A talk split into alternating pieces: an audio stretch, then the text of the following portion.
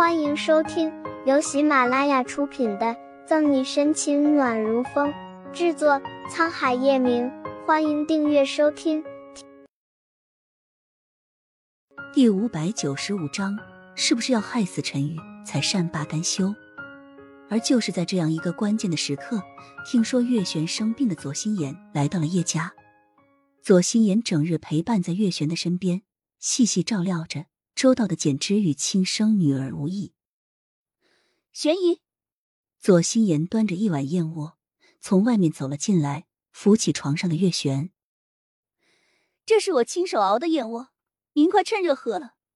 月璇看着这个样子的左心言，目光不由柔和了几分，接过他手中的燕窝，却没有着急喝下去，而是还一只手拉起左心言的手，苍白无力的笑笑。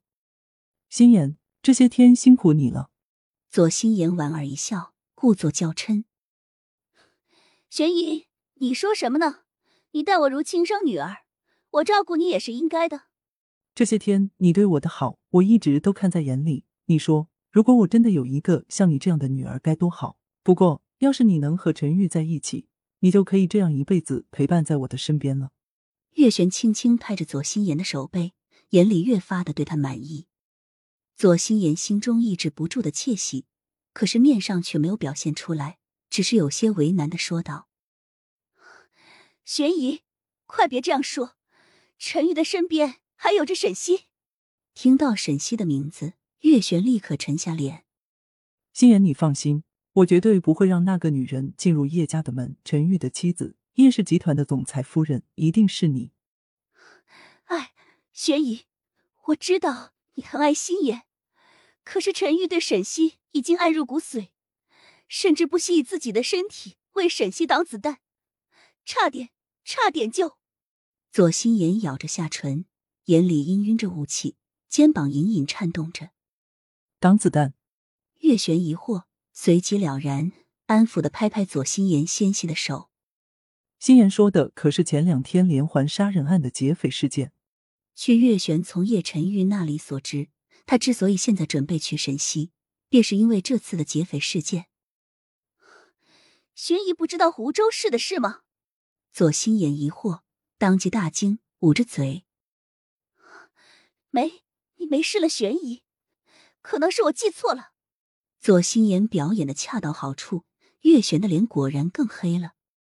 到底怎么回事？心言，你说。没什么事，刚刚是我说错话了。燕窝快冷了，玄姨快趁热尝尝。左心言眼眸闪烁，明眼人都看得出他在撒谎。心言，事到如今，你还要瞒着我吗？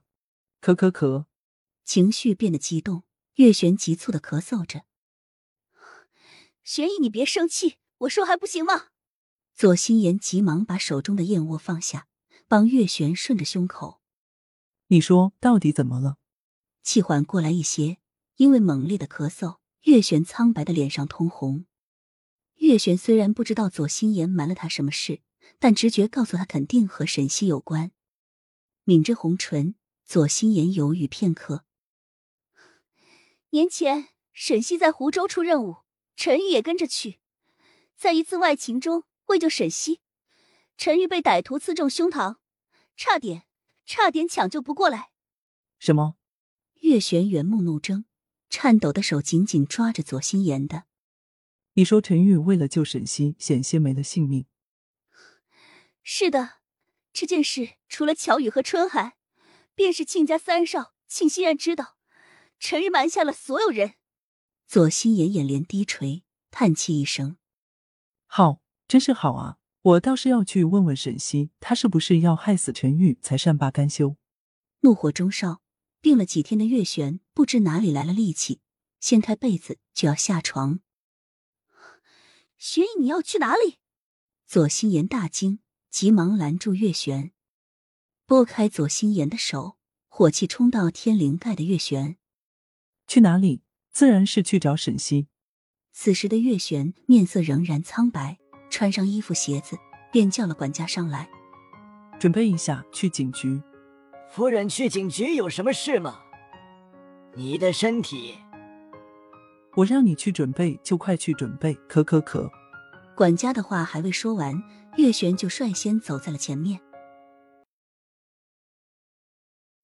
本集结束了，不要走开，精彩马上回来。